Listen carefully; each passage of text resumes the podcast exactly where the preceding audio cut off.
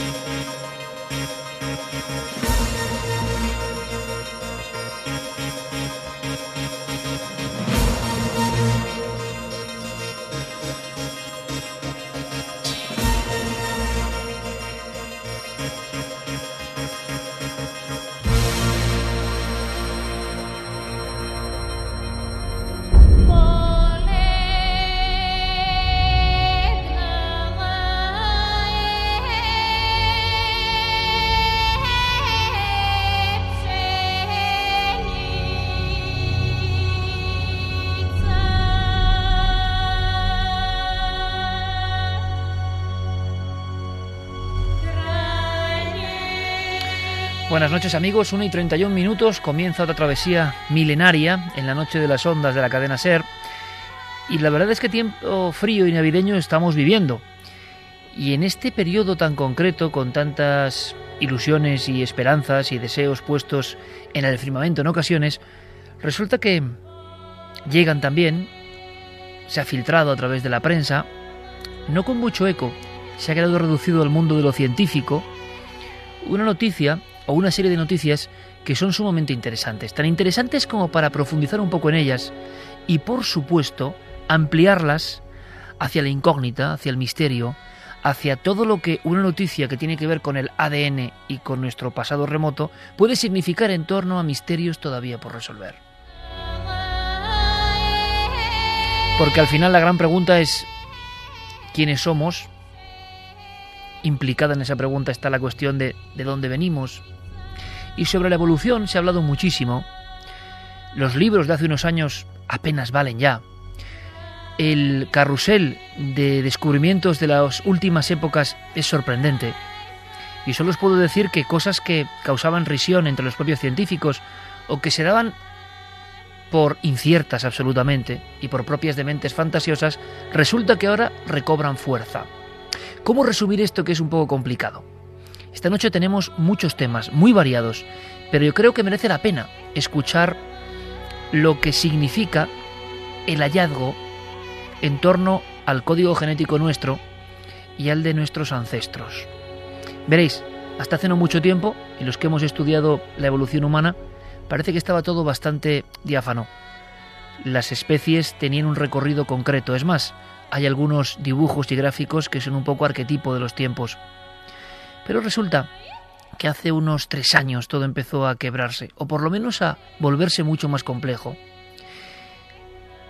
En una cueva de difícil acceso, de una zona remotísima, en Siberia, aparece un dedo.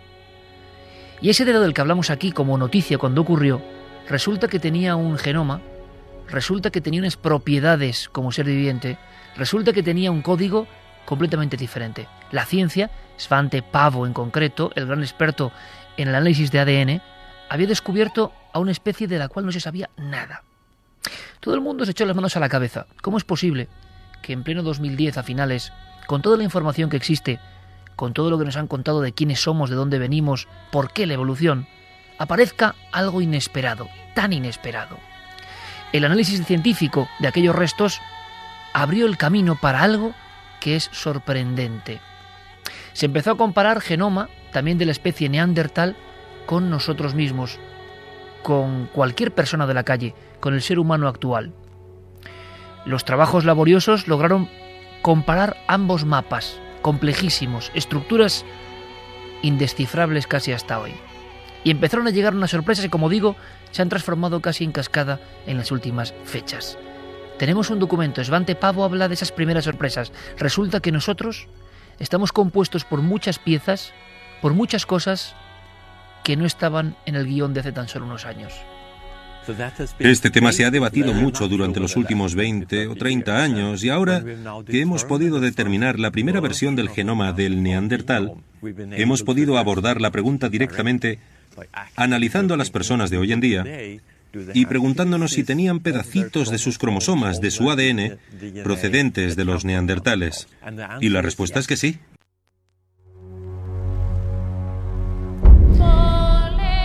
Recuerdo perfectamente haciendo un documental que, repito siempre, para mí es lo mejor que yo he hecho como profesional, se llamaba El Salto Infinito, igual estaba un poco hecho a destiempo, aunque tampoco es malo eso. Entrevistábamos a personas que creían que nosotros mismos nos hibridamos con los neandertales. Es decir, que ese pasado de viñetas tan separadas en el tiempo, de especies tan diferentes, de humanidades que evolucionan, resulta que habían tenido conjunciones y por lo tanto hijos, y esos hijos tuvieron hijos que han llegado hasta hoy que nosotros, que siempre nos peleamos por banderas, por razas, resulta que tenemos en lo más profundo de cada una de nuestras células el germen de aquellos individuos. A veces pensar en esto, por ejemplo en Navidad, yo creo que no es malo, para que sepamos que en el fondo todos venimos de la misma semilla, semilla de la vida, semilla divina, dicen algunos, o semilla, quién sabe si del cosmos. Vamos a intentar ampliar el abanico del misterio, porque lo tiene. Y yo no quiero cansaros con datos en este primer fragmento del programa, ni con detalles especialmente farragosos. Imaginaos, resulta que en nuestro genoma aparecen esos códigos de los antiguos neandertales. Por tanto, nos juntamos con ellos. Tuvimos descendencia. ¿Qué propiedades nos pasaron? ¿Por qué ellos desaparecieron? Sigue siendo una incógnita, pero es que hay mucho más. Resulta que anteayer mismo las páginas científicas de las principales revistas del mundo hablaban de otro hallazgo sorprendente, increíble. Resulta que nosotros mismos, los seres humanos, sobre todo los europeos, procedemos de esa mezcla entre Homo sapiens, lo que somos, neandertales, esa especie de primo extraño, lo digo entre comillas, por supuesto, y con voz popular, algo más tosco, lo imaginamos, que no sabemos si hacía arte, pero sí sabíamos que, por ejemplo, enterraba a sus muertos y algunos dicen que incluso dejaba flores, como si las flores fueran la antesala o el buen augurio para el más allá. Es decir, una especie que no era de nuestro género, pero que tenía unas creencias quizás sagradas. Con esto se ha trabajado mucho en Atapuerca, evidentemente. Pero es que además están entonces los denisovianos, Denisova, la cueva del dedo de aquella niña. Ellos eran distintos, pero resulta que nuestros genes también están. Y esto ha sido otro pelotazo del que no se habla mucho. En la sopa primigenia de lo que somos resulta que ya no estamos solo nosotros. Están los neandertales y están los denisovianos, de los cuales no se ha recuperado apenas nada. Y lo que se ha recuperado se ha destruido para obtener ese código genético. Más sorpresas. Anteayer, el gran trabajo en la revista científica principal del mundo. Resulta que las nuevas comparaciones dicen que hay una cuarta especie pero una cuarta especie de la que no sabemos nada. Una cuarta especie, y esto es lo intrigante, que nos completa como personas, que late en todos vosotros, no lo olvidéis, que forman parte de vuestras células, de lo más sagrado íntimo de cada uno de nosotros, y que nunca se ha encontrado un solo resto. ¿Dónde está? ¿Quiénes fueron nuestros ancestros, los de la cuarta especie? ¿Se fueron? ¿Por qué no están? ¿Por qué no se ha encontrado un solo resto?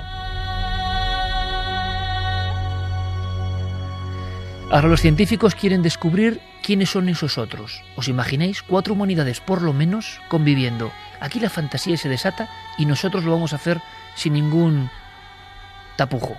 Vamos a contar lo que nos sugiere todo esto. Pero antes escuchemos a un científico, a un premio Príncipe de Asturias de la Ciencia, uno de los amigos del programa que nos enorgullece con su presencia y con su ayuda. Es José María Bermúdez de Castro, director del proyecto Atapuerca, y que fue uno de los primeros, no ahora, sino hace mucho tiempo, que empezó a hablar de algo que parecía fantasía, que en el pasado estas hibridaciones, quién sabe si con más especies, tuvieron lugar. Esto implica reescribir la historia que nos habían contado. Le escuchamos. En primer lugar, eh, en los años 80 hubo un debate muy interesante sobre el origen de nuestra especie, en el que algunos investigadores defendían que todos los humanos en, África y en, Eurasia pues se podían cruzar eh, pues con gran facilidad y además pues eh, muy a menudo, ¿no? Y en cambio, pues otros investigadores defendieron que no era así, que las especies estaban bien diferenciadas, bien delimitadas, las poblaciones, no había cruzamientos. Y bueno, pues nosotros en los, eh, pues a principios de este siglo, pues empezamos a, en base a una serie de datos que estábamos viendo en el registro fósil de los yacimientos de Atapuerca, empezamos a decir que bueno que, que, había quizá que pensar en algo intermedio, ¿no? En no, no ser tan drástico, tan tan eh, en fin tan fundamentalista con una o con otra de las de las dos hipótesis y empezamos a hablar de hibridación. ¿Quiénes somos? Hibridación. ¿Quiénes son nuestros verdaderos padres?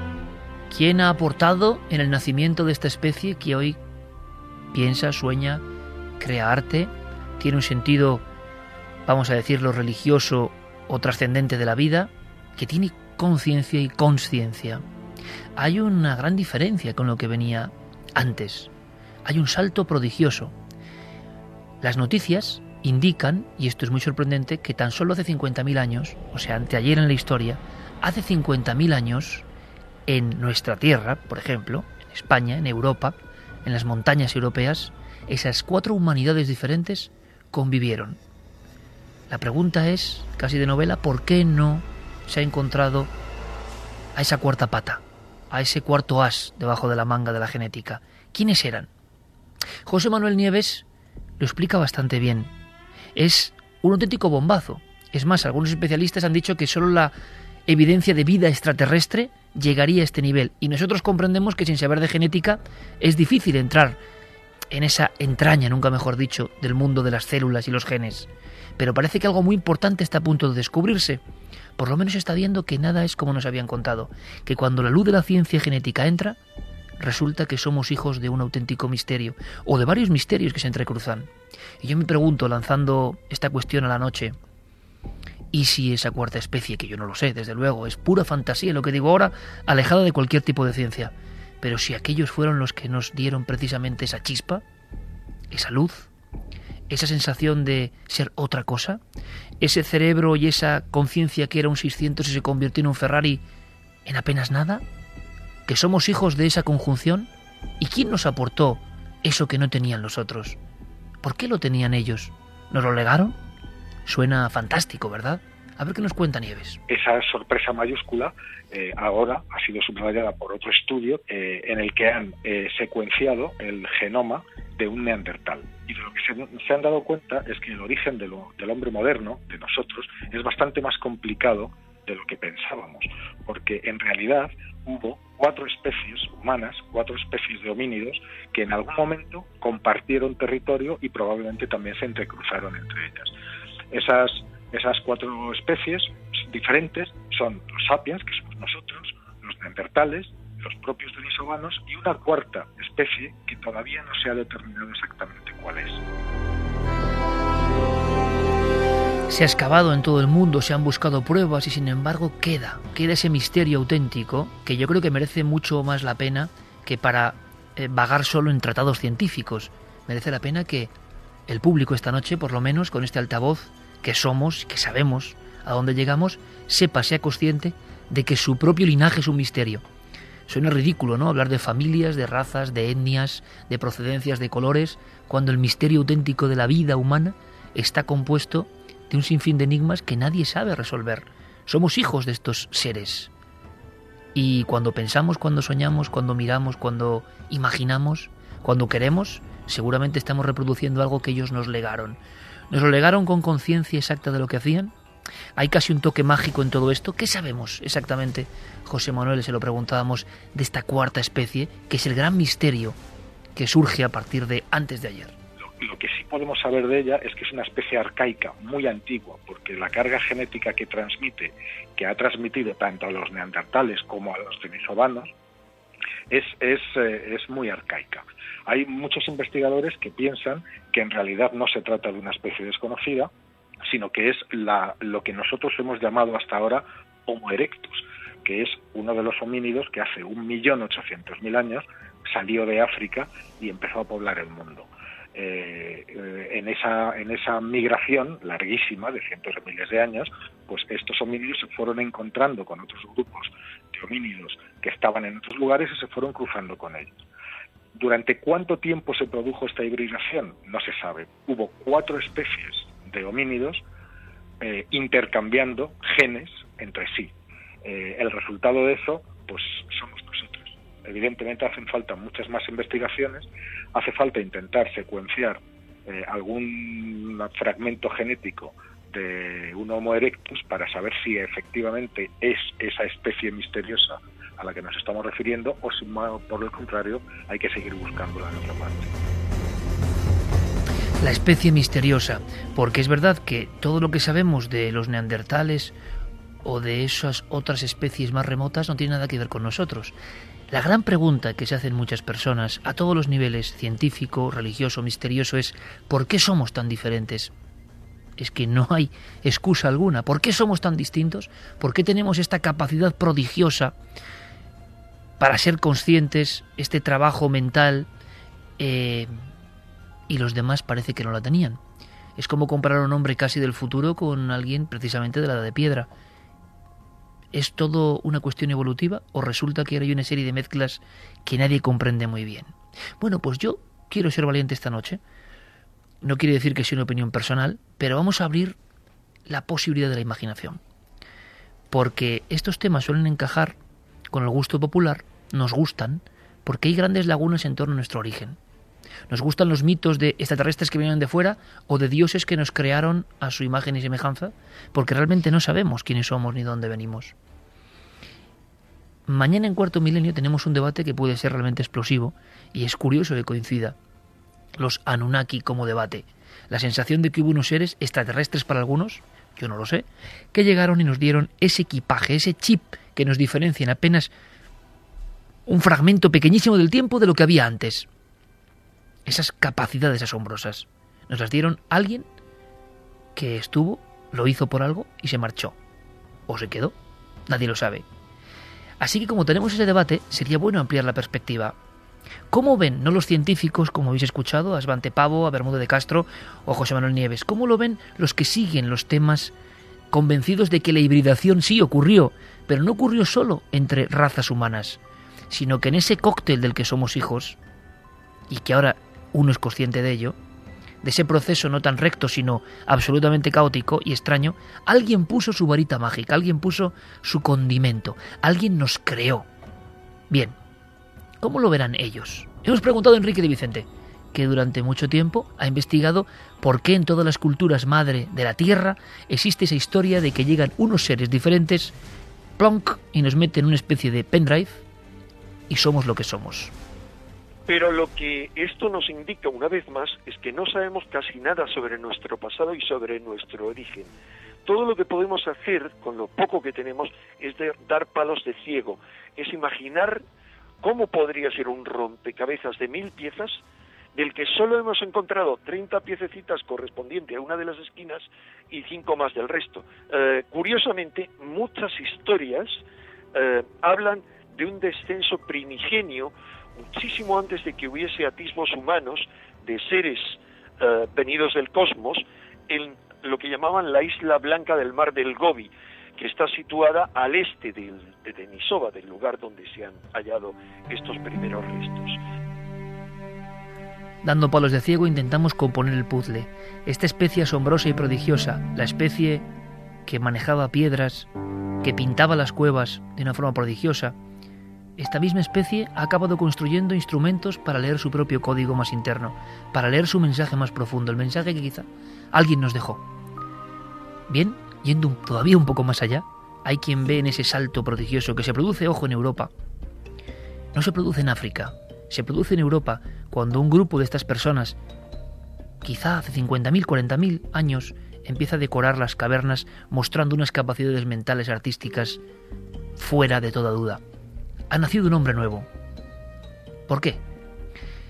Hay muchos seguidores de los Anunnaki, es curioso, y no es cuestión de mezclar temas, simplemente cómo interpretan ellos esta noticia. David Parcerisa, que mañana estará en ese debate de Anunnaki como absoluto y ferviente seguidor en España, representando a muchos que creen que fuimos visitados por dioses cósmicos, por seres distintos que nos crearon, ¿él cómo lee esto? Esto entre líneas, esta gran movida, entre comillas, que sale a la luz de la genética. Pues lo ve así. Eh, de alguna forma, esta noticia que se está diciendo de que hay una, una tercera y una cuarta especie implicada en este hibridaje del ser humano, pues la verdad es un dato bastante interesante, ya que pensar, pero yo siempre apunto a que hay que también estar muy alerta de los intereses que pueda haber detrás de eh, la propagación de esta noticia.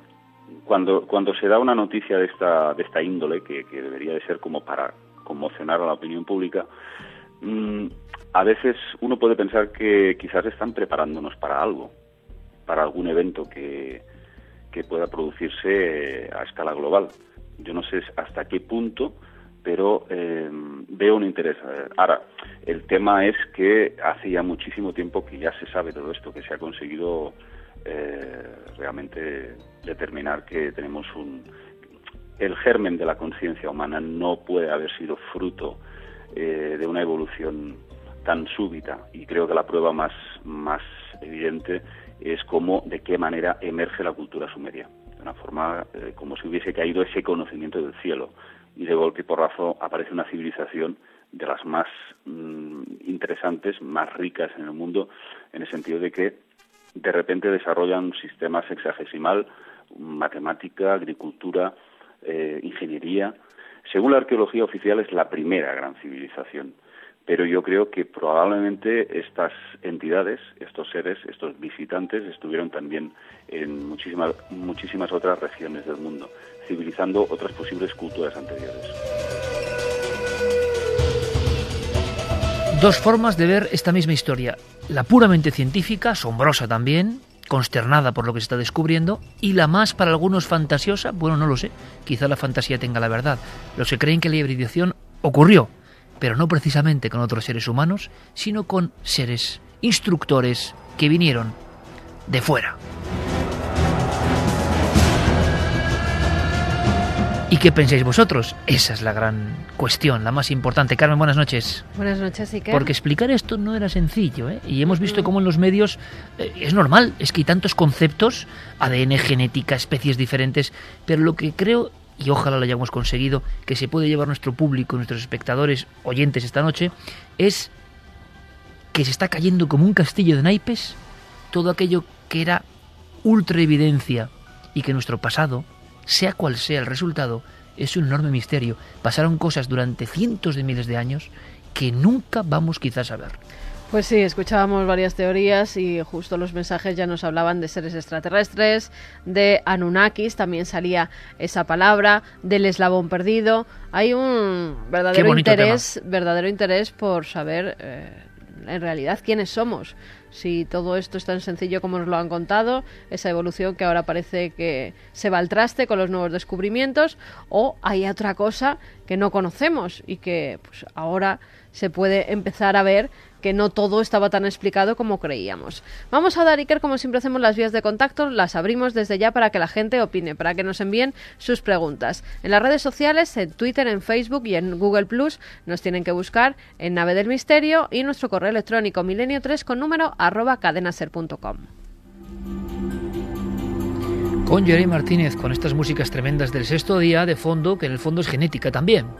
Genética, qué gran misterio hemos construido herramientas para leernos a nosotros mismos y estamos buscando, es una búsqueda solitaria, quiénes somos, a nivel celular. Con Fermín Augusto y por supuesto todo el equipo ya dispuesto y Santiago Camacho a mi lado, estoy seguro que, que tomando sus propias notas mentales, porque este tema, yo quiero decirlo, ¿eh? da para abrir la fantasía considerándolo fantasía. Porque para los científicos esto tampoco invalida la evolución, me imagino, simplemente indica que hay muchas cosas que no conocíamos, pero la corriente de la evolución imagino que es la mayoritaria. Para los que estamos ya locos de atar y no nos importa abandonarnos en brazos de la fantasía como otra perspectiva del conocimiento, esto puede arrojar otras cuestiones. No sé si para Santi también.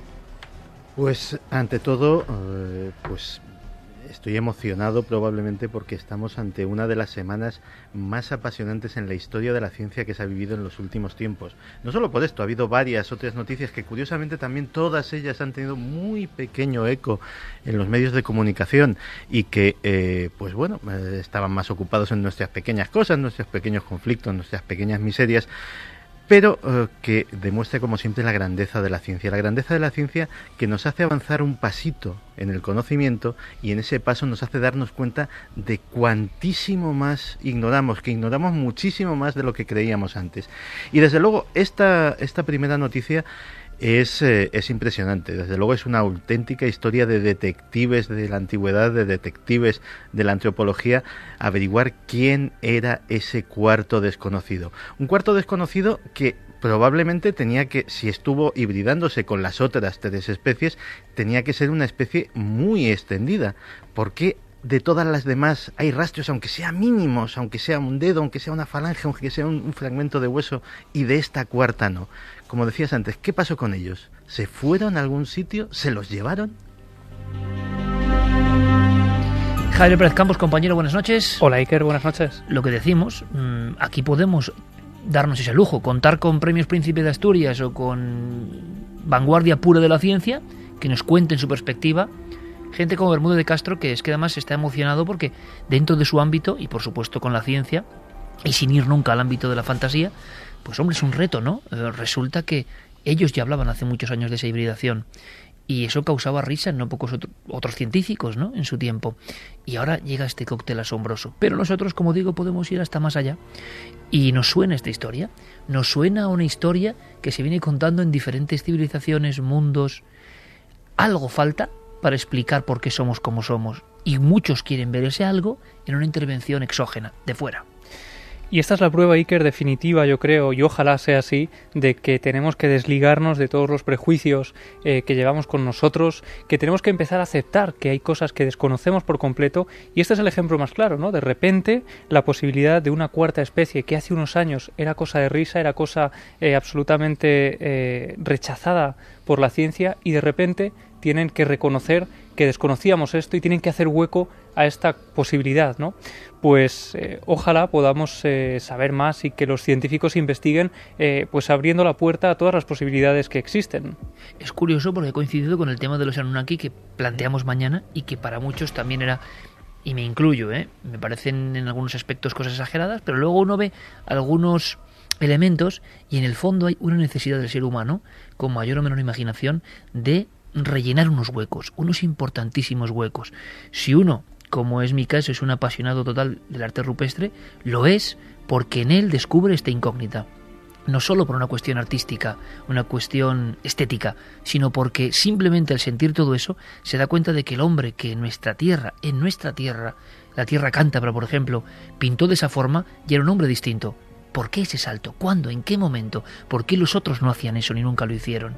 Y además las cronologías de las pinturas cada van más atrás, llegando a este momento clave en el cual estas diferentes especies, una de las cuales no ha aparecido, estaban ahí. Uno, imaginando, dice, bueno, allí estaban los que dieron los conocimientos, ¿o qué ocurre? Sería muy interesante observar también simplemente como ristras de opinión lo que dicen nuestros espectadores, nuestros oyentes, perdón, porque, eh, aunque ya casi espectadores también, porque es un programa eh, virtual totalmente ya con las redes, pero como siempre es ese primer contacto, ¿no? Es esa primera sensación. Algunos verán un tema de pura ciencia y otros verán, caramba, que ahí está el chip prodigioso, que ahí está la pieza que falta, que ahí está lo que no tenían los de antes y tenemos nosotros desde cierto momento en la historia.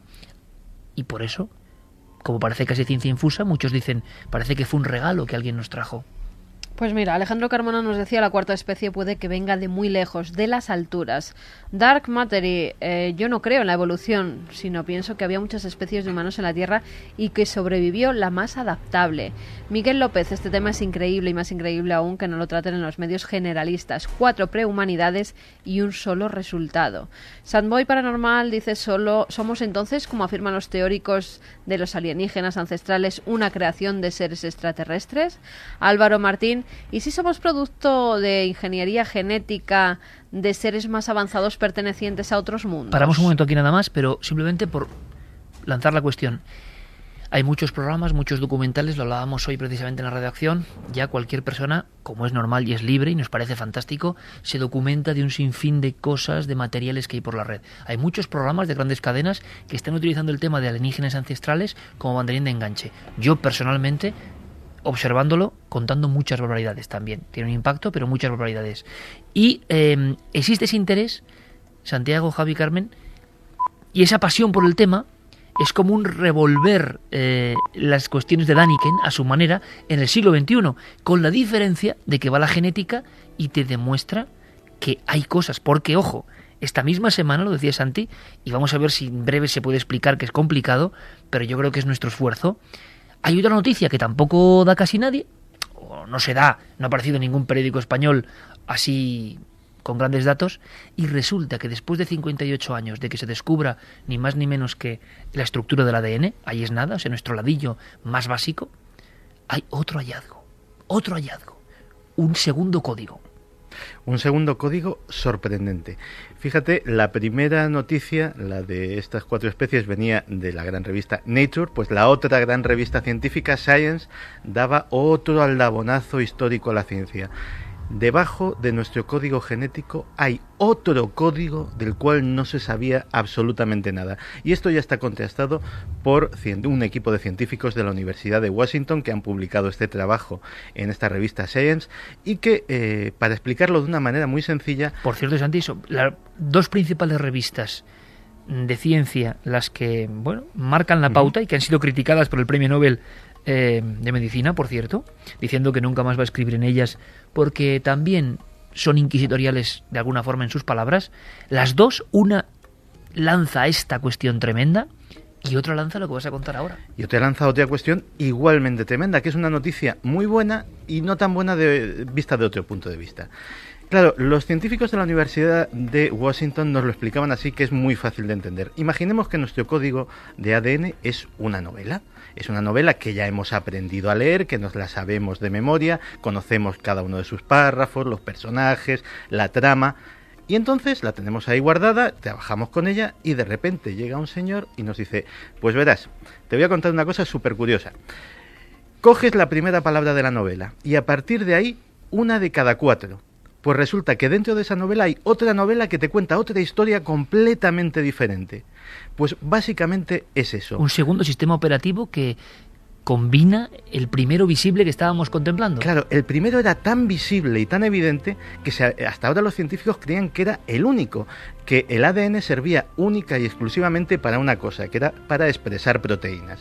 Es decir, que la materia que forma nuestro organismo pues sea o la queratina de las uñas o las eh, células de la piel o las células óseas y que eso va dando forma. Pero debajo hay utilizando curiosamente esos mismos ladrillitos, pero de otra forma, hay otro código que han descrito los científicos que convierte al ADN en un prodigioso, absolutamente inimitable sistema de almacenamiento de información, de información que todavía no saben cuál es. Saben que eso es lo que hace que esas proteínas que expresa el ADN se comporten en determinados momentos de tal o cual forma. La computadora interna, me estás hablando de eso. Digámoslo así, que el, eh, el ADN que conocíamos era el que nos fabricaba. Debajo está el sistema operativo. 58 años después de que Francis Crick, mm, por ejemplo, uno de los autores de ese trabajo, descubriese la doble hélice. Y él mantuvo durante mucho tiempo que podía haber una intervención exógena. Es curioso, esta misma semana ha coincidido em, ese mapa genético minúsculo que tenemos dentro. Para muchos es la propia gran incógnita. No es una interrogación, un signo, es una doble hélice. ¿Cómo eso tan complejo está en nuestra vida, en nuestro organismo? ¿En qué momento empezó la vida y con esa complejidad? Nosotros compartimos gran parte de nuestro código con otras especies, pero encima en nuestra propia evolución hay un momento en que damos un salto que se puede explicar solo por el tiempo, por la habilidad. Si comparamos las especies antecesoras y comparamos, por ejemplo, y tenemos un poco de conciencia lo que son las pinturas de Altamira, Chauvet y lo que significa poder representar, pintar, creer, es tal cantidad de elementos nuevos en un cerebro nuevo que uno se pregunta, bueno, ¿y dónde ha estado la mutación? Y eso es lo que, lo que muchos, con cierta fantasía o no, en el gran agujero negro que existe, lanzan. Tal pack de posibilidades en un cortísimo espacio de tiempo. Lo que había unos milenios antes no se parece nada a lo que hay después. Y eso uno lo siente cuando va a las grandes cavernas rupestres, porque son lo que nos ha quedado como manifestación de aquel hombre. No tenemos otra. Tenemos algunas esculturas que no llegan tampoco a ese nivel. Es como si hubiera unos maestros prodigiosos, unos maestros con una sensibilidad increíble, que no tenían nada que ver con lo que vino antes. Unos maestros que seguramente contemplando sus obras creían en cosas, porque esas pinturas son un mapa de creencias. Y luego otra cosa que poca gente sabe, lo comentábamos con Santi. Los artistas, lo he comentado en muchas ocasiones, cuando Picasso se pone debajo de alguna de estas figuras en Altamira, dice, después de esto todo decadencia. Y lo decía Picasso, él recupera esa esencia 25.000, 30.000, 40.000 años después. Porque él veía formas y soluciones solo al alcance de unas mentes prodigiosas. Nos han enseñado tan mal la historia que nos creemos que el prehistórico era medio bobo y que pintaba como los niños. Claro, por eso lo hemos contado también muchas veces, ¿no? Por eso Picasso decía que para pintar como un niño había que aprender toda la vida. No, son maestros inimitables. Bueno, ¿y de dónde? ¿De hacer dos piedras pegándose? ¿De construir unas cañas y una especie de símil de cerbatana se llega a eso? Bueno, o era otra humanidad, o se vio por algo, o eran un cúmulo de maestros inconcebibles. Vamos con más mensajes. Adrián nos decía si alguien de fuera vino a enseñarnos, todas las civilizaciones antiguas tendrían la misma cultura e idioma, ¿no? Es muy interesante porque lo cierto y verdad es que, Santi, todas las culturas importantes del mundo tienen la misma historia. ¿Qué es el libro de Enoch y la llegada de esos seres que se hibridan con la especie humana?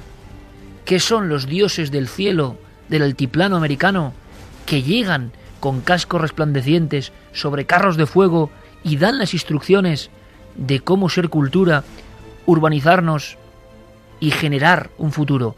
¿Quiénes son los seres de la Mesopotamia envueltos en llamas que de la noche a la mañana nos enseñan que ya no hay que cazar, sino que se puede sembrar, que se puede guardar, que se pueden apiñar las chozas, que ya no hay cavernas y no hay ciudades? Todos los grandes saltos se producen al mismo tiempo que llega una leyenda de otros. Yo no digo que sea verdad o no, digo que ocurre a nivel sociológico esto. Y sucede a nivel mundial, has citado esos ejemplos, pero es que prácticamente en todos los continentes. La antigua mitología china posee también esos seres venidos de otro sitio que dan ese poder, esa, sabiduría. Los eh, aborígenes australianos también creían en unos superiores que les legaron eh, buena parte de su conocimiento de lo que ellos denominan el mundo del sueño y de la magia. Es decir, Estamos hablando de un fenómeno universal y desde luego fíjate que eh, nuestros oyentes también eh, se hacen eco de esto. Eh, la palabra Nunaki seguramente ahora mismo está en las mentes de muchos cuando estábamos hablando en la redacción de esta noticia, yo que también soy muy fantasioso, claro, me preguntaba, como hacía hace un momento, ¿dónde fue esa cuarta especie desconocida? Y me vino una elucubración como puede venirle a cualquiera, no tiene ninguna base, ningún fundamento científico, pero llegué a pensar, ¿y si no existió nunca ese cuarto desconocido?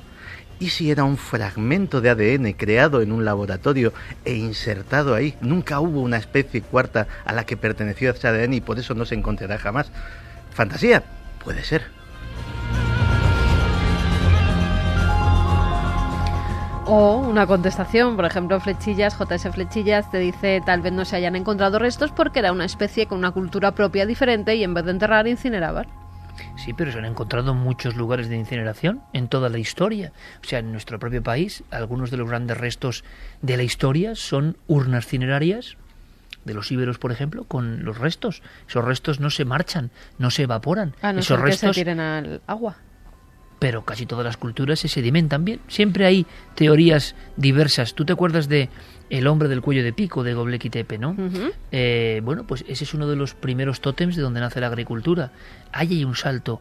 Em, yo os aconsejo que vayáis rápidamente a internet y veáis Gigante de Balikligol o Göbekli Tepe y es sorprendente el aspecto, parece un ser que no tiene que ver. Algo ocurre en una franja del tiempo en el cual los dioses se presentan. Además muchos quieren sacrificio o piden algo, pero a cambio los seres humanos han dado un salto increíble. Imaginaos de vivir a la pura caza del día, las mujeres recolectando y los hombres cazando, con toda la incertidumbre que tiene esa vida, durante milenios practicada, de pronto en diferentes lugares del planeta, de momento el primero, este yacimiento en la Anatolia turca, Gobekli Tepe, resulta que primero hay una especie de construcciones astronómicas. ¿Por qué? Mirando a determinadas estrellas. ¿Por qué? Y segundo, la gente de allí resulta que sabe cultivar. Claro, hoy nos parece muy sencillo. Pero ¿a quién se le ocurrió cultivar? ¿Saber que eso iba a ocurrir? ¿Recoger el grano? ¿Conseguir almacenaje? Por lo tanto, la familia ya tenía diferentes perspectivas, se empezaron a apiñar las casas y a convertirse en las primeras ciudades. Ahí surge quizá una de las primeras ciudades de la Tierra, Urfa. Hay un salto tremendo. Tendrá explicación, pero curiosamente ha habido grandes revoluciones muy concretas en diferentes épocas, como unos saltos extraordinarios. Hay quien ve, por cierto, en Internet hoy en día uno de esos saltos extraordinarios que será visto con otra perspectiva dentro de milenios. Pero ha habido diferentes momentos donde la humanidad pega un gran zambombazo. Para algunos han sido personas muy concretas, con mensajes muy concretos o con intervenciones muy concretas. Fascinante enigma, ¿no creéis? Terminamos con los mensajes. Cáncer a Freire dice, seres instructores, ¿y por qué nos han abandonado? Somos un experimento fallido, quizás. Diego Cozar Lobo, yo creo en los extraterrestres, pero quien nos creó fue Dios, es mi creencia personal. Raúl H. dice, Von Daniken fue el primero en proponer esto en Regreso a las Estrellas. Cuando lo leí con 13 años, flipé. Raúl Núñez eh, decía, ¿y si esa cuarta especie es aquel eslabón perdido del que muchos hablan procedente de vida extraterrestre? Está demostrado que algunas cosas, como el aparato rotor del flagelo de los espermatozoides humanos, tienen un mecanismo que es imposible que haya sido producto de la evolución darwiniana, pues tiene décadas de elementos de los cuales si falta uno solo no funcionaría. Esa es la razón por la que no encontramos restos de la cuarta especie. A mí me ha gustado mucho y me quedo con eso la teoría de Santiago, pura fantasía, repito, ¿eh? que quede claro. De momento, pero es que la fantasía del hoy puede ser ciencia del mañana. Claro, pero es la misma pregunta que yo le hacía a Santi en, en la redacción. ¿Y quién creó en esa cápsula de la que tú hablas ese, esa vida, ¿no? Ese gen. Ah, pues Ah. mira, ¿Y por qué? ¿Y por qué nos Como- hizo este experimento? Bueno o malo, no se sabe. como digo yo muchas veces, si uno quiere creer en extraterrestres, el mejor libro para leerse es la Biblia. Y el de cualquier cultura prácticamente fundacional, donde los dioses cobran forma casi antropomórfica y se presentan ante nosotros. Quedará mucho por resolver en esta historia tremenda de nuestros ancestros. Los maestros instructores aparecen en todas las culturas. ¿Por qué? Porque quizás sea, a nivel científico y racional, una forma de fantasear sobre lo que no se conoce, y uno se imagina unos dioses para rellenar unos huecos que no entiende muy bien. Pero ¿y si hay algo de verdad? Si realmente en determinadas épocas de la historia algo se presentó para enseñarnos, para dar ese salto que era fundamental para la vida de este planeta. ¿Cómo nos observarían ahora? ¿Decepcionados? Seguramente, quizá. Hemos alcanzado grandes prodigios, como empezar a leer nuestro código, pero al mismo tiempo el mundo es un gran desastre, lleno de corrupción, de injusticia. ¿Y esos seres eran justos o injustos? Las historias nos cuentan que las tradiciones, por ejemplo, de los Dogon, esos hombres medio peces híbridos, que eran casi vampíricos, y están en todas las culturas.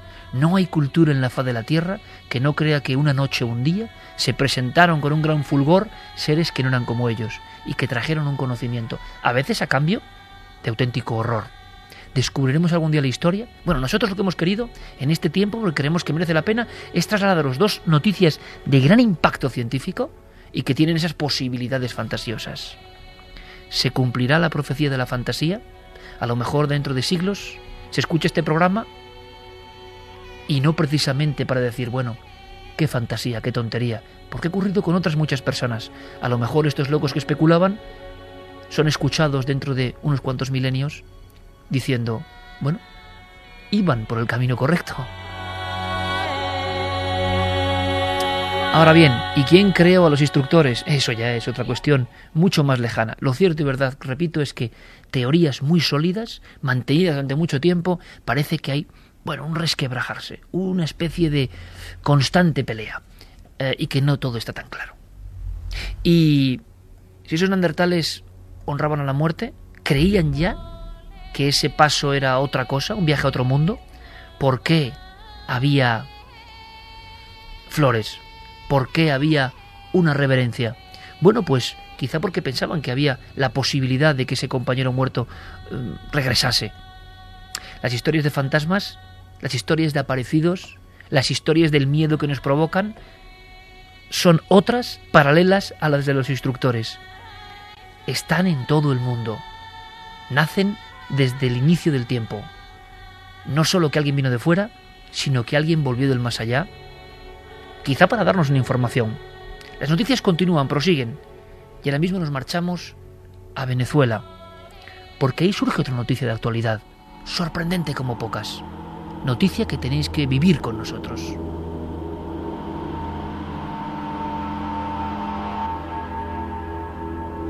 ¿Qué está pasando en Venezuela, Javier? Pues lo que está ocurriendo en una localidad muy concreta, la de Guanipa, en Venezuela, eh, tiene aterrorizada a toda una comisaría de policía, funcionarios, miembros de seguridad, eh, personal de limpieza y los propios eh, reos, los prisioneros que están en la cárcel anexa a este edificio, están viviendo escenas de, de auténtico pánico, como digo, porque desde hace dos meses son muchos los que aseguran que por el pasillo deambula una figura, la figura de una mujer con pelo oscuro sobre la cara que va flotando, que no pisa el suelo y que incluso en más de una ocasión ha llegado a agredir a los miembros de este lugar. Parece propio de película de terror japonés, la propia escena, el propio lugar. Pero está pasando ahora, hay testigos, hay periodistas investigando y sobre todo hay miembros policiales preocupados con este asunto. Sí, todo ocurre eh, y todo sale a la luz gracias a que el comisario Carlos Ratia se pone en contacto con una periodista, con Sara Vargas, y le cuenta que está ocurriendo algo muy extraño.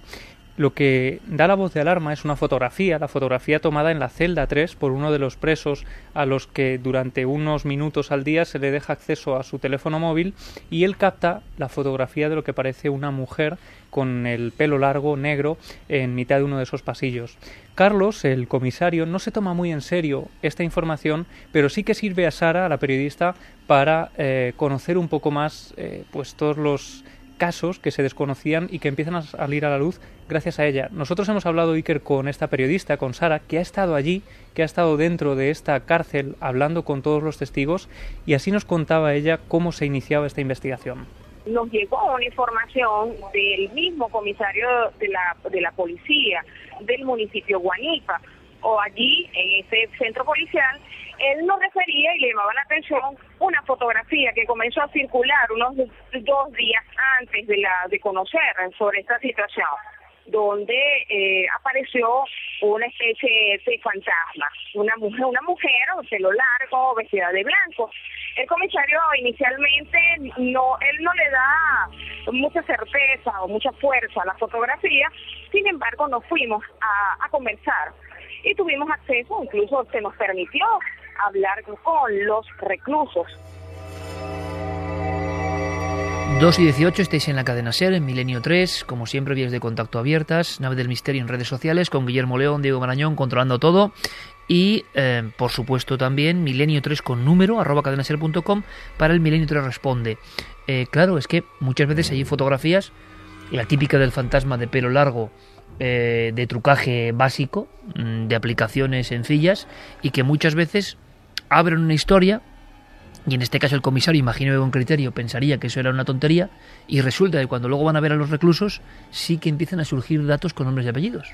Claro, lo que se sospecha es que esta fotografía puede ser una especie de llamada de atención o haber puesto en el eh, bueno, pues en el candelero esta información que en el fondo estaba siendo muy comentada entre los propios reclusos, porque desde hacía dos meses a esta parte, a estos días, hoy mismo siguen produciéndose estos fenómenos, hoy, mismo, y de hecho Sara sigue investigando todo esto, pues eh, hay un total de 60 reclusos. Estas 60 personas ya hablan de haber vivido experiencias muy similares. Hay nombres y apellidos de gente que cuenta experiencias personales de encuentros con esta figura que llega a ser agresiva, especialmente en esa celda 3.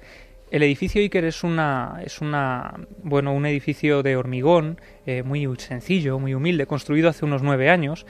Eh, se ha buceado en la historia del lugar y allí se descubre que no hay nada truculento, no hay nada trágico, aparentemente. Eso eran unos terrenos del ayuntamiento eh, que estaban vacíos y que se decide construir allí esa comisaría de policía. Sara nos, eh, nos contaba pues cómo los reclusos hablan de unas evidencias que ocurren antes de la propia aparición de la figura, malos olores, sonidos extraños, una luminaria, una especie de resplandor que inunda algunas de las celdas. Y así nos cuenta Sara eh, lo que ocurre también cuando aparecía esta figura femenina. Ellas aseguran que la mujer aparece allí en esa celda y siente una especie de calor y un olor uh, nauseabundo. Ellos al despertar han podido observar el rostro de una mujer eh, vestida de blanco, hacen referencia que incluso flota, la imagen flota, nunca pisa suelo y la han visto salir desde aquí, desde esa celda. Uno de esos testigos de los que hablábamos es Isandra Maroya, una mujer que está embarazada, que lleva eh, seis meses en esa cárcel por un presunto robo, y ella dice que no puede dormir por las noches, que tiene que dormir con un ojo abierto porque ha llegado a ver esa figura que incluso llega eh, a meterse en la cama, casi a tumbarse a su lado y ella eh, vive esas escenas con auténtico pánico. No es la única, eh, muchos otros reclusos dicen que la ven a los pies de la cama, sobre ellos flotando e incluso también en el interior de las mantas como si de repente surgiera de la nada. Lo más tremendo, Iker, es que algunos la, han visto también andando por los pasillos, han escuchado su llanto y son muchas otras eh, las evidencias de que este supuesto fantasma está por la cárcel aterrorizando a esta gente.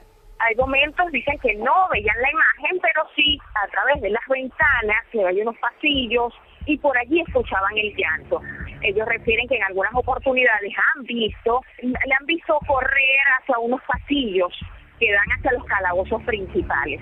Iguales testimonios tienen los reclusos de los calabozos principales. Dicen eh, que es especialmente agresiva con las mujeres, que incluso hay algunas trabajadoras a las que ha llegado a agredir, que vigilando en mitad de la noche estos pasillos. Pero vamos a ver, esto puede ser alguien físico, porque agredir, ¿no? Claro, suena como alguien que puede estar infiltrado o generando una histeria colectiva. Claro, en una cárcel tampoco lo entiendo muy bien. Según desde luego es un caso como nunca yo había escuchado, sea delirio o sea realidad o no sé qué hay detrás de esto, lo que es la fenomenología, yo en mi vida había escuchado nada parecido. O histeria colectiva, quizá, porque según nos contaba Sara, esta gente acostumbrada a trabajar, a vigilar en lugares eh, inhóspitos, pues dicen que sienten como en un pasillo donde están completamente solos, eh, pues notan como una especie de palmada en la espalda que les empuja, notan evidencias físicas. son los vigilantes ya los que están hablando de esto. Eso es, no son los reclusos, sino los propios vigilantes, eh, gente de limpieza que trabaja allí, es decir, desde todos los ámbitos, funcionarios funcionarios, también del ayuntamiento que trabajan en este, en este edificio.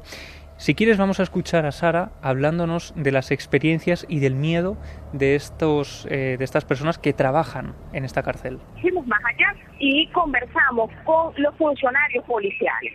Allí prestan guardia aproximadamente unos cuatro oficiales de seguridad y ellos nos referían que siempre se ha dado la misma situación con esa, esa mujer y ellos dicen que sienten temor. Incluso llama poderosamente la atención porque ellos le refieren al comisario que ellos no quieren montar más guardias porque tienen miedo. Ellos tienen un área que es el área de descanso, el que aquí le llamamos cuadra. Bueno, esa cuadra algunas de las oficiales no quieren dormir, prefieren no dormir en las camas, sino en el piso, lanzan allí una colchoneta, unas cobijas y duermen porque les da miedo.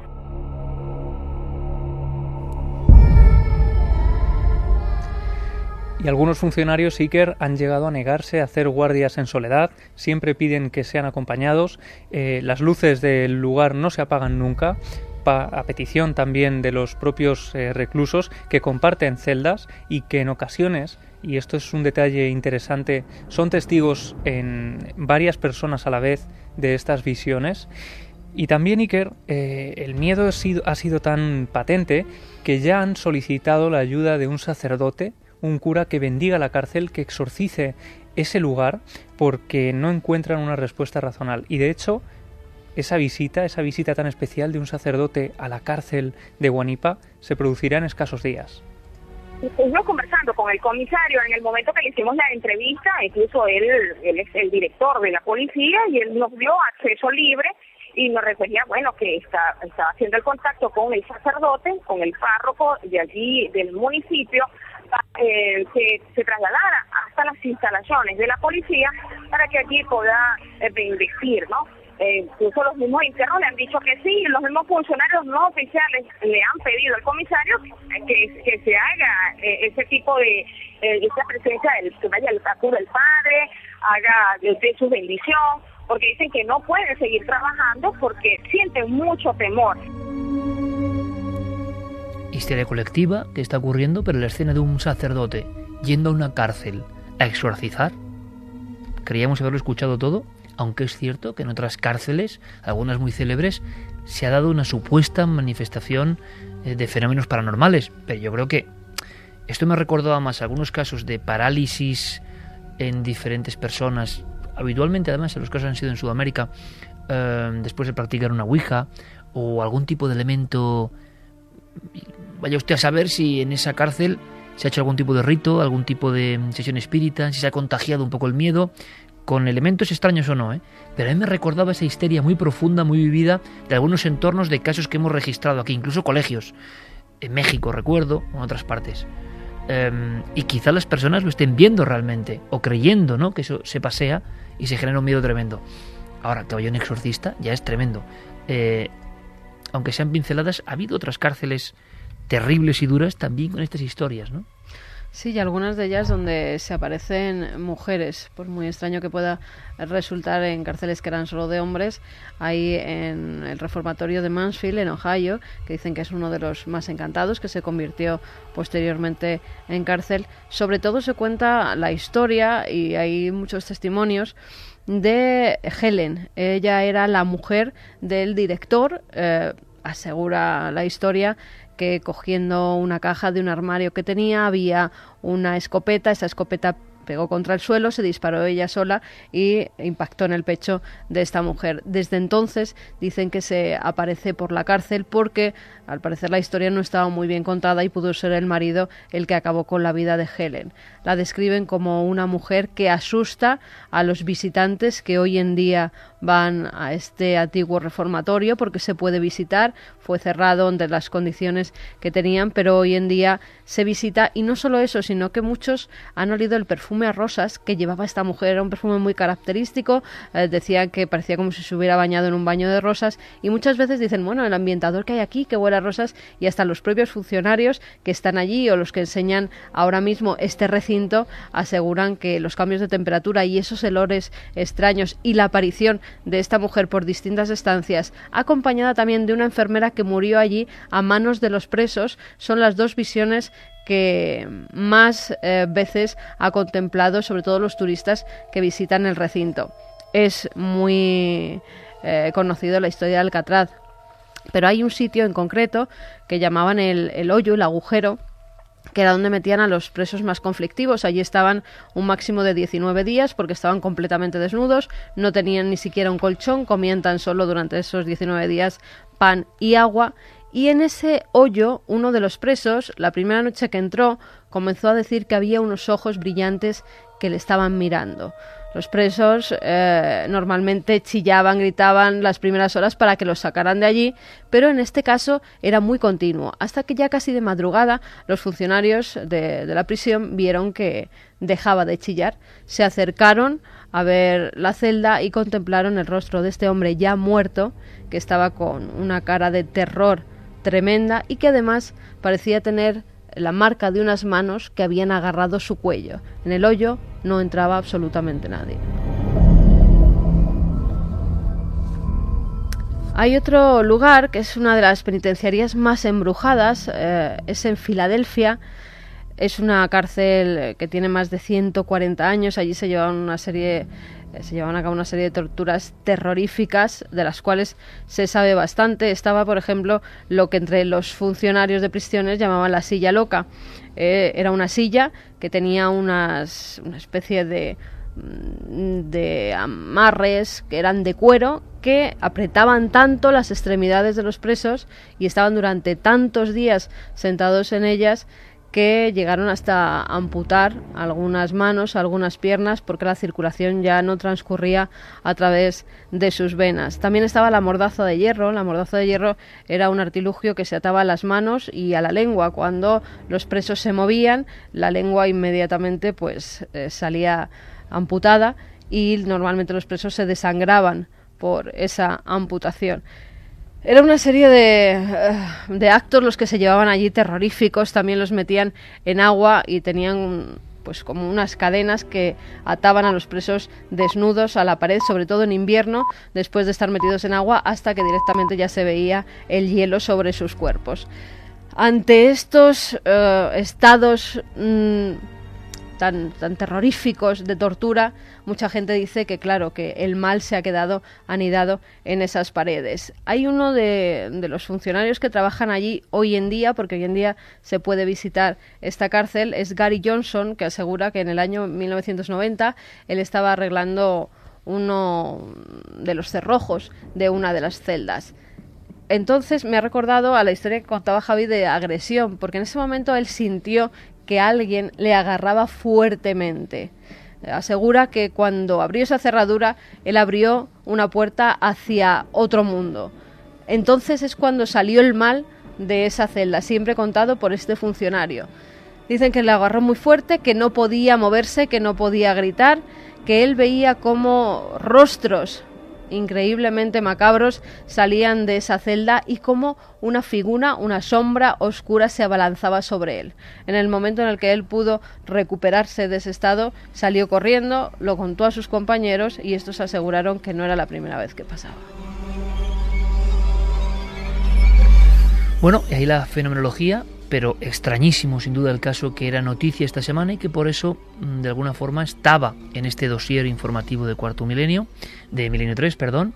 Esto ya es un poco cambalache, lógico, ¿lo entendéis?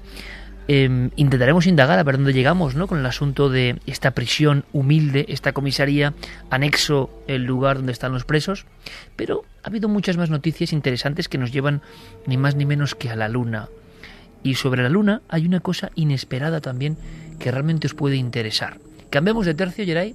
Vámonos con la música rumbo a eso, a esa luna que ha sido visitada por un artilugio chino hace escasos días. Por cierto, la conspiración también es libre. A estas horas, 2 y 32, ¿qué dirán los amigos de Santi en torno a ese viaje chino a la luna?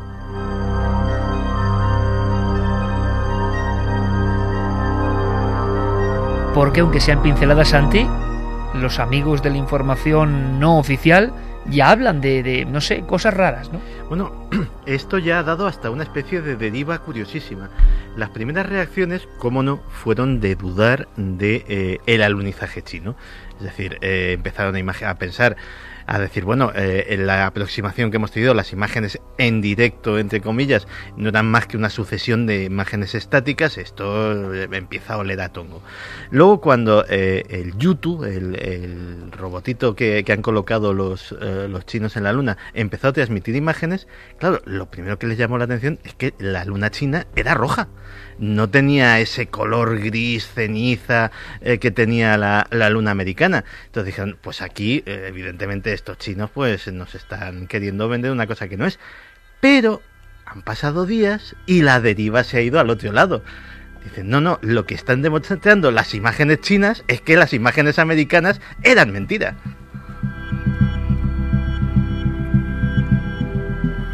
Buenísimo. Eh, rebrota la historia de la conspiración lunar del 69, o sea que para algunos los chinos igual son los primeros y todo, ¿no? Hombre, nosotros algo, algo, algo ya de aprender de televisión en las cámaras sabemos y precisamente la sensibilidad o incluso la toma puede hacer variar un color de esa forma tan drástica, ¿no? Y el contraste y todo, pero la conspiración lunar yo creo que es algo que no va a morir nunca. La conspiración lunar nació en el 69, pero da la impresión de que también es como el ADN y que está aquí desde siempre, ¿no? Pero hay algo sobre la Luna, Santi, interesante. Mañana precisamente en la televisión veremos más cosas. Pero hay algo muy interesante, extraño, diferente, bizarro. Lo tiene que traer Diego Marañón. Diego, buenas noches. Buenas noches, Iker. Porque tú perseguías hacía tiempo una historia. Hemos oído hablar de aquellas cintas de la Luna, lo decía Santi. Lo que ha pasado con China es que reverdece laureles la conspiración mítica del Apolo en el año 69, en el mes de junio. La llegada supuesta, el gran paso para la humanidad. Y también se hablaba mucho de aquellas cintas perdidas, aquellas cintas que al final nadie sabe qué eran, que no eran, que se perdieron, que eran una versión, que... bueno, tú has indagado y te has encontrado con un historión, ¿no? Pues sí, como decíais, últimamente la Luna ha vuelto a ser el centro de muchos titulares como ese que comentabais. Habría que decir que en realidad nunca ha dejado de serlo, pero bueno, a ese alunizaje del primer robot explorador chino después de 37 años sin que una nave terrestre pisase nuestro satélite, hay que añadir una noticia que ha pasado de puntillas Iker, pero que sin embargo esconde una historia increíble, una historia que comienza hace casi 50 años. Y es que hace solo unos días, el amanecer de la Tierra, que así es como se llama una de las primeras imágenes que se tomaron de nuestro planeta desde la Luna, una imagen que impactó al mundo en la década de los años 60, ha regresado a nuestro satélite, ha vuelto a casa. Y lo ha hecho en un archivo digitalizado, con una resolución impensable hasta hace muy poco tiempo, y todo forma parte de un trabajo del que nos alertaba entusiasmado nuestro compañero Guillermo León. Se trata de una labor de recuperación de historia realizada por un grupo de entusiastas bastante al margen de los focos informativos, hay que decirlo, que dedican literalmente miles de horas a algo que no les reporta ni fama ni fama desmedida ni un interés eh, bueno espectacular ante los medios, pero cuyos resultados son espectaculares.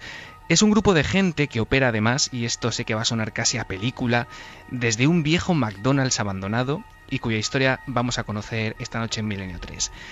Se trata del programa LOIRP, LOIRP. Son las siglas en inglés del proyecto de recuperación de las imágenes del Lunar Orbiter. Luego diré cómo es posible que Guillermo León, solo Guillermo León, la sana, en conexión, tiene, tiene, claro, vía directa con este McDonald's abandonado. No, no hay otra forma. Pero cuéntanos, Diego. Bueno, mm, lo primero que habría que apuntar, supongo, es que fue Lunar Orbiter. Bueno, cuando hablamos de esto, Iker, nos estamos refiriendo a un programa estadounidense que se llevó a cabo entre los años 1966 y 1967, que estaba compuesto por cinco misiones y cuyo objetivo era de alguna manera mapear la superficie lunar, preparar el terreno para que las naves del programa Apolo, que vinieron después, fuesen a nuestro satélite con una mayor seguridad y con objetivos eh, más claros a la hora de aterrizar. Estos auténticos laboratorios fotográficos lunares, que eran eh, el proyecto Lunar Orbiter, recogieron cantidades ingentes, literalmente ingentes de material en forma de imágenes que fueron cruciales para el éxito de la carrera espacial estadounidense. Claro, el problema llega cuando la NASA obtiene los datos que necesita y esas cintas ya no tienen un interés inmediato. Te resumo su periplo rápidamente. Esas bobinas gigantes pasan casi 40 años acumulando polvo en viejos almacenes, van rebotando de un lugar a otro, pasan por garajes privados e incluso, y bueno, y por todo tipo de recintos. Llegamos al año 2007 y es cuando Dennis Wingo, que es un veterano informático que además era presidente de una compañía de ingeniería aeroespacial llamada SkyCorp, se interesa por este material. Ve que puede tener un interés, eh, bueno, inusitado, ¿no? Y junto a un amigo suyo que se llama Keith Cowen, es un antiguo empleado de la NASA y presidente de otra empresa, se dieron cuenta de que solicitando a la NASA ese material que aparentemente nadie quería, recuperando viejos grabadores y reproductores de vídeo, consultando a ingenieros espaciales octogenarios, sí que eran los únicos que sabían cómo hacer funcionar esas viejas máquinas, y recuperando piezas incluso por eBay, podían emprender un trabajo colosal, que era dar una nueva vida a estas imágenes, pasarlas a gran resolución y tratar de conservar en formato digital las imágenes del programa Lunar Orbiter. Pero mucho mejor que yo nos lo va a contar Keith Cowen. Con él hemos hablado en Milenio 3 y así es como nos narraba el planteamiento original de esta aventura. Las cintas con datos son de entre 1966 y 1967 decidieron almacenar las imágenes en esas cintas por razones que realmente nunca sabremos. Y desde entonces fueron rebotando de un lugar a otro. Si piensas en la película En busca del arca perdida y en esa última escena del almacén gigante, se parece bastante al sitio donde acabamos encontrándolas. Nadie sabía qué hacer con ellas y al mismo tiempo la NASA había perdido las cintas originales del Apolo 11. Entonces dijeron, no borremos nada de los años 60 así que amontonaron este material en un almacén. Los lectores de cintas estaban en un garaje de una mujer llamada Nancy Evans, que intentó llevar a cabo algo parecido hace unos 20 años. Consiguió los lectores, pero nunca pudo hacerlos funcionar. Así que se trató de acudir a garajes, a viejos almacenes, de encontrar piezas en eBay, localizar a ingenieros octogenarios, de encontrar un edificio abandonado y de hacer encajar todas las piezas de nuevo.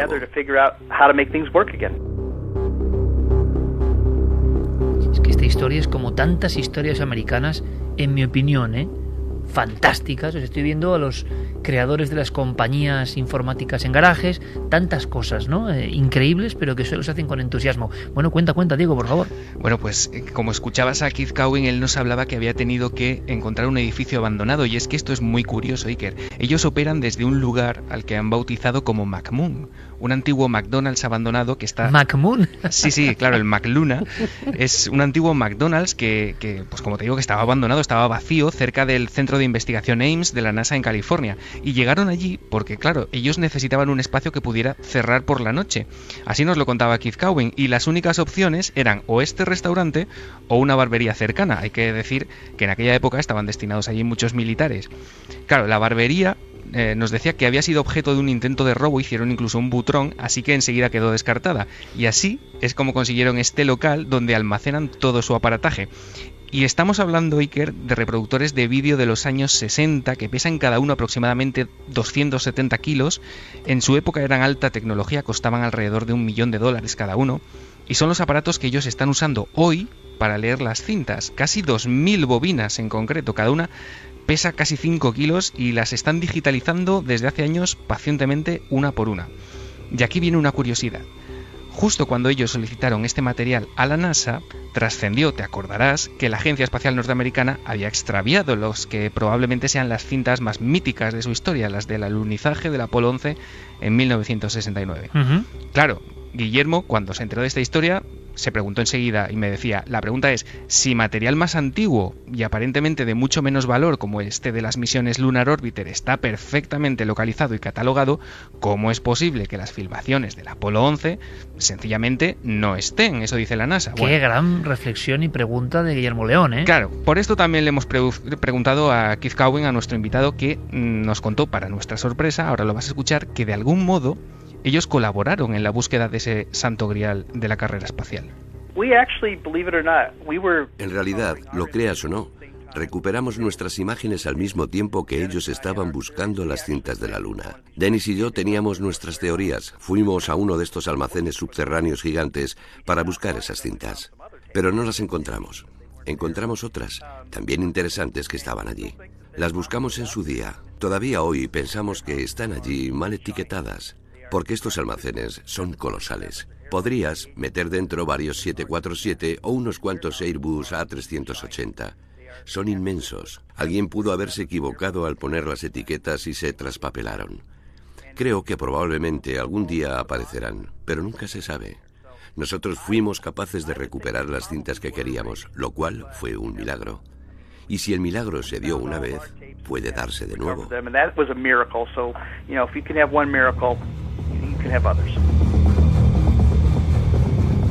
2 y 42, pero Diego Marañón, compañero, eh, entonces, ¿qué son esos almacenes inmensos donde cabe de todo y donde pueden estar las cintas de la Luna? Porque lo increíble, se lo preguntaba a Santiago Camacho mientras escuchábamos esta entrevista de esta historia maravillosa, Diego, eh, es que las cintas de la llegada del hombre a la luna, las cintas originales se perdieron. Y esto quedó ahí en la bruma y uno piensa, bueno, igual se han recuperado en este tiempo.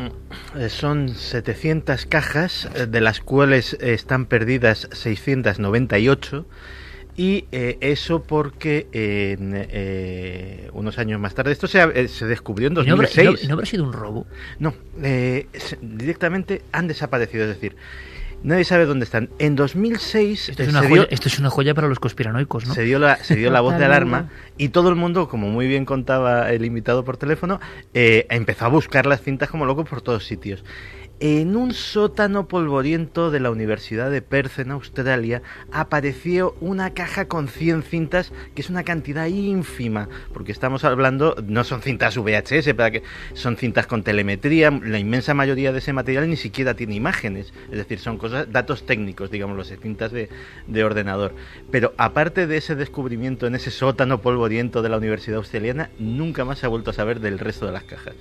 Pero... Es que Bueno, a mí lo que me sorprende, no sé, aquí en España, por ejemplo, desaparece el códice calistino y hasta que aparece nos bombardean con noticias de la búsqueda, de todo lo que se está haciendo, del despliegue que se lleva a cabo y yo con esto de la NASA no he visto ninguna noticia de esta búsqueda. No sé si existe o no, pero yo desde luego no. Ha sido muy discreta, ¿no? Oficialmente no está robado. es decir, ellos dicen, nosotros lo tenemos, lo que no sabemos es dónde. Keith Cowing incluso dice que es que él está seguro de que está traspapelado, que alguien debió etiquetarlas mal, que también hace falta tener valor para Pero tantas etiquetarlas mal. Claro, bueno, él dice que bueno, que como esos almacenes son tan gigantescos y ponía ese símil de En busca del arca perdida, esa escena final, pues que probablemente algún día aparecerá. Eso es lo que eso es lo que él Pero dice. si imaginéis Diego y compañeros y por cierto quiero agradecer a Guillermo la eh, bueno, la destreza, ¿no?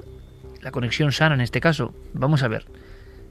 El acontecimiento filmado más importante de todos los tiempos ¿Estamos de acuerdo? ¿Estáis de acuerdo, amigos oyentes? Em, ¿Hay algo más importante que la llegada de un ser humano a otro mundo, a un satélite, bueno, que es otro mundo realmente? Ese salto histórico, hombre, si se hubiera filmado quizá lo de Colón, pues no sé, Andarina y a la par o otras cuestiones, pero filmado. Y se pierde eso. Dicen que había otras copias, ¿no? Pero la original se pierde. Es que los amigos de Santi es que tienen, ahí mm, anchas Castilla, vamos. Para que te hagas una idea de lo importante que es esa pérdida, es que nosotros no hemos visto las imágenes originales de la Luna. A ver si era roja ahí también. Las que, las que se transmitían eh, por televisión en directo, aquellos, aquellas retransmisiones míticas de Jesús Armida, etcétera, etcétera las hacían los técnicos de la NASA apuntando la cámara de televisión a un monitor. Es decir, es imagen de un monitor, no es la imagen, la señal directa recibida desde la Luna. O sea, nadie ha visto la señal directa recibida desde la Luna desde entonces. Y aquellas imágenes gloriosas del, del latido, el sonido del latido del corazón de Armstrong, cuando toda esa información científica, aparte que la contaba Santiago Vázquez Padre en aquella retransmisión mítica, eh, que en España fuimos los primeros en dar esa información, ¿no? El, el susto de Armstrong ¿no? Cuando llega eh, un momento concreto y se le dispara, ¿no? Eh, bueno, pues todo eso, que en otro país no lo sé, pero en Estados Unidos que se pierda con lo metódicos que son, bueno, pues se esfuman. Es increíble. digo, qué maravillosa historia de todas formas también del entusiasmo. Ahora mismo, quizá estas mismas horas, en un McDonald's, McLuna, abandonado, cientos de miles de cartuchos antiguos con aparatos de aquella época en la cual un ordenador de 24K ocupaba dos habitaciones y están haciendo el proceso de devolver todo eso a la vida. Me parece increíble. Y incluso están contratando, hoy venía en su página web que habían contratado a un nuevo técnico que les iba a ayudar a hacer este, este tipo de, bueno, de conversión ¿no? a formato digital, porque hay que decir que estas personas, bueno, ya no son jovencitos, eh, son veteranos eh, retirados de la NASA. Por ejemplo, Keith Cowen, este hombre que ha hablado con nosotros, es un antiguo ingeniero de la NASA que ya está jubilado y que se dedica en este momento todo el tiempo que le deja su empresa privada, ¿no? a la que dedica también bueno, la presidencia, a hacer esta labor. Eh, él lo llama tecnoarqueología, Iker, nos lo Tecnoarqueología, maravilloso. Sí, eh, maravilloso. Y eh, yo le preguntaba que en qué punto estaba el proyecto en diciembre de 2013, justo hoy, y nos decía que quedan unas mil cintas todavía por digitalizar y que de entre el total que ya han pasado por las manos y las máquinas del proyecto LOIRP, bueno, a Keith Cowin también le hemos preguntado cuáles son para él sus favoritas, que yo creo que también es algo muy interesante. Y vamos a escuchar lo que nos cuenta, y seguro que mientras tanto Guillermo León va a mostrarlas en Twitter en tiempo real, tanto las imágenes originales como el resultado obtenido por este equipo después de la restauración de las fotografías, que es bastante increíble. Hay dos imágenes. Una de ellas es el amanecer de la Tierra. Recuerdo verla por primera vez cuando era un niño. Fue cuando mi madre me llevó al cine por primera vez a un pase de 2001, una odisea del espacio y yo tenía un libro de National Geographic sobre el espacio. Cuando lo abrías, allí estaba la foto. Pero en aquella época estaba borrosa y tenía rayas. Esa foto siempre me impactó. Era verla y pensar, vaya, vivo en un planeta sobre el que orbita una luna. Fue cuando comprendí por primera vez nuestro lugar en el universo. 45 años después, cuando conseguimos las cintas, pensé, si tenemos que recuperar una imagen, que sea esa. Curiosamente, era la imagen favorita de todo el equipo. Y la conseguimos. Luego hay otra imagen llamada el cráter Copérnico, que a menudo ha sido calificada como la imagen del siglo. Fue tomada por la misma nave espacial mientras buscaba un gran cráter en la parte frontal de la Luna, desde un ángulo tal que permitía ver montañas. Hay que pensar que hasta ese momento, si mirabas a la Luna, no eras capaz de imaginarla como un lugar con montañas, sino solo bombardeado con una serie de cráteres circulares. La gente se quedó impresionada al ver montañas, valles y demás. Esa fue la siguiente imagen que tratamos de recuperar. Pensábamos que si podíamos restaurar esas dos fotografías, nuestro proyecto habría sido un éxito. Ahora solo falta una cosa, en esta noche también de ciencia y fantasía, que haya un mensaje, le manden un mensaje a Diego Marañón del proyecto LOIRP y que diga, oye, oye, que hay ruinas, en, estas imágenes hay ruinas, ¿no? Desde la... es fantasía, por supuesto, pero todo es posible. Lo que, nos, los que, lo que nos comentaba Keith Cowin ya justo al terminar la, entrevista y ya casi con los micrófonos cerrados, es que en las estaciones de en España, en la estación de Madrid, que en la que también se estaba recogiendo parte de esa señal, era, habían encontrado algunas cintas muy curiosas en las que se escuchaba música de fondo es decir, los trabajadores se animaban y, incluso me decía, te tengo que mandar la filmación para ver si localizas la música de los años 66 o 67. O sea, que estás trabajando en el proyecto LOIRP ya, tú estás trabajando en el proyecto LOIRP. Soy como una especie de sucursal desde el lugar bunkerizado. Y luego, eh, o sea, el proyecto LOIRP tiene ya dos sedes en España. El búnker absolutamente hermetizado de mm, Diego Marañón, en algún punto de Cantabria, y la Sana, ¿eh? en Valecina de la Concepción, con Guillermo León. Con ese equipo yo creo que se llega a descubrir todo el secreto lunar, de verdad que es asombroso y, claro, en esta semana, ¿no? En la que de alguna forma se vuelve la luna y las imágenes de ese, de ese mundo muerto, pero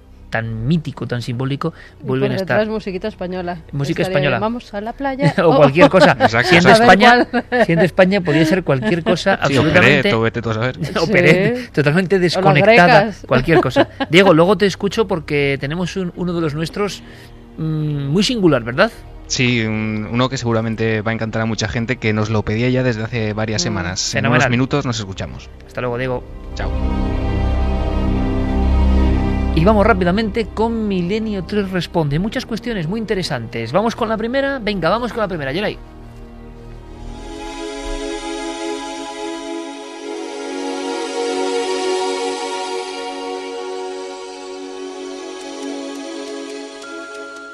Hola, soy Georgina de Tarragona. Eh, os quería preguntar sobre el caso Miranda de Ebro, del cual investigasteis sobre el tema, conocisteis a la pareja, fuisteis al piso, incluso se hicieron análisis por Aitor Curiel. Eh, quedó en fraude, cesaron los poltergeists. Gracias y buenas noches. Esto, Javier, fue hace un par de años, ¿no? Sí, fue hace un par de años una noche muy emocionante de, radio porque nosotros mismos nos convertimos de las pocas veces que ocurre en testigos del fenómeno. Con el buen amigo Enrique Chazarra estuvimos en ese domicilio y vimos cómo de la piel de esta mujer, de Leticia, aparecían manchas de sangre que al final esos análisis del doctor Curiel eh, determinaron que eran sangre auténtica de esta mujer, de Leticia. Lo que ocurre es que pudimos dar eh, respuesta parcial a este enigma, porque esa sangre era suya, podía ser fruto de, de alguna extraña afección, pero lo que no supimos dar respuesta es a los fenómenos paranormales que ocurrían en su casa. Había fenómenos extraños en la casa y al mismo tiempo esta mujer en un estado de tensión tremendo y delante de vosotros y de las cámaras y de los micrófonos de la SER se ponía a sangrar como a exudar sangre, ¿no? Eso es. Lo que ocurre y lo curioso es que unos oyentes se propusieron que esta pareja sacara de su casa algunos objetos que habían comprado recientemente en un país exótico. Los sacaron al domingo siguiente, solo 24 horas después, y a partir de ese momento, Iker, de ese mismo día, cesaron por completo los fenómenos paranormales.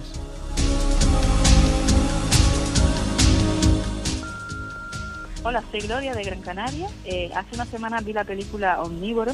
Se trata sobre personas que pagan por comer carne humana en restaurantes clandestinos. Y tengo dos preguntas. ¿Creéis que este puede ser uno de los motivos por los que la gente desaparece en España? Y si os habéis encontrado con algún caso de canibalismo. Gracias, buenas Yo creo que leyenda urbana, ¿no? Creo. Espero. Lo que dicen en Omnívoros es que son gente muy exclusiva, gourmets casi, que ya hartos de la comida normal, pues tienen que probar otra serie de suculentas carnes y lo que hacen es ir a sitios donde asesinan a la gente y luego la sirven en las bandejas. Yo creo que en España no existe, que es una leyenda urbana. Y yo creo que es leyenda urbana global, aunque hay casos de canibalismo global y lo saben hace poco, ¿no? Global no lo sé, que en nuestro país no pase puede ser, pero que en otros lugares esté vendiendo carne humana Bueno, yo lo dejaría en la duda. Yo recuerdo algunos artículos de interview en los años 90 donde se hablaba de que muchas de esas desapariciones de niños especialmente podían estar relacionadas con el mercado negro del tráfico de órganos. Sí, pero es decir, que siempre es una cosa y restaurante de carne humana como pero que bueno, en el fondo siempre se ha intentado teorizar con estas desapariciones misteriosas que ocurren en toda la península. Es que no son restaurantes, lo que dicen en la película, son como casas donde cada vez eh, se lleva a cabo una cena entre un grupo muy elegido de personas. A mí me parece una leyenda urbana. La sociedad gastronómica, para Sí, sociedad gastronómica humana. En nuestra opinión, la de Milenio, podemos estar equivocados, ojalá no estemos equivocados, leyenda urbana. Buenas madrugadas, soy Maite Caballero de Córdoba y me gustaría saber si el sonido llamado el ronquido de Tao tiene relación con el hum o es lo mismo, porque parece ser que mientras que el hum se graba con un simple móvil, el ronquido de Taos no queda registrado en micrófonos convencionales. También quisiera saber si hay alguna nueva información sobre las investigaciones que se están llevando para saber el origen de estos sonidos. Muchas gracias. Santi, vamos rápido. Si te parece, le decimos a Jerry que nos ponga ese sonido ronquido de Taos para que lo identifiquemos. Venga, eh, Jerry, va. ¿Qué estamos escuchando? Estamos escuchando lo que se llama el zumbido o el ronquido, el sonido de Taos. Y no, no se parece, o sea, no tiene nada que ver con el hum. Primero, porque como vemos la naturaleza del sonido es distinto. Los que lo escuchan, y esta es una de las poquísimas grabaciones que hay, los que lo escuchan, que no son todos, es decir, en una misma habitación puede estarlo escuchando la mitad de los presentes y la otra mitad no. Es decir, hay algún tipo de condición que hace que algunos oídos lo escuchen y otros no. Los que lo escuchan, como hemos podido nosotros eh, apreciar, eh, les recuerda muy gráficamente al repiqueteo de un motor diésel contra la ventanilla del vehículo. Si nosotros cuando, eh, con un coche al relentí ponemos la oreja en la ventanilla, podemos escuchar un sonido muy parecido a este. El hum no, el hum tiene esa naturaleza metálica, fantasmal, extraña que se parecía a esos extraterrestres de, de la película La Guerra de los Mundos, ¿no? Y Taos, Estados Unidos, por Taos, Nuevo México, al norte, de, al norte del estado, una ciudad de unos 5 o 10 mil habitantes. Yo estuve hace muchísimo, muchísimo tiempo. Y eh, es, eh, es, una ciudad curiosa porque, aparte de eso, eh, ha ido cantidad de gente a investigar el fenómeno. Este tipo de grabaciones se consiguen con equipos muy sensibles, es decir, no basta el, el, micrófono de un móvil, es decir, son fruto del trabajo de investigadores. Y lo que es un, un enigma es de dónde procede.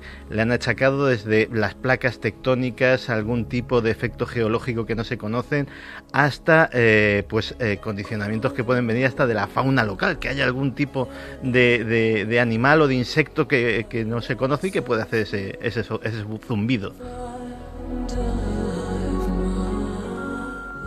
Buenas noches, mira, soy Juan de San Sebastián.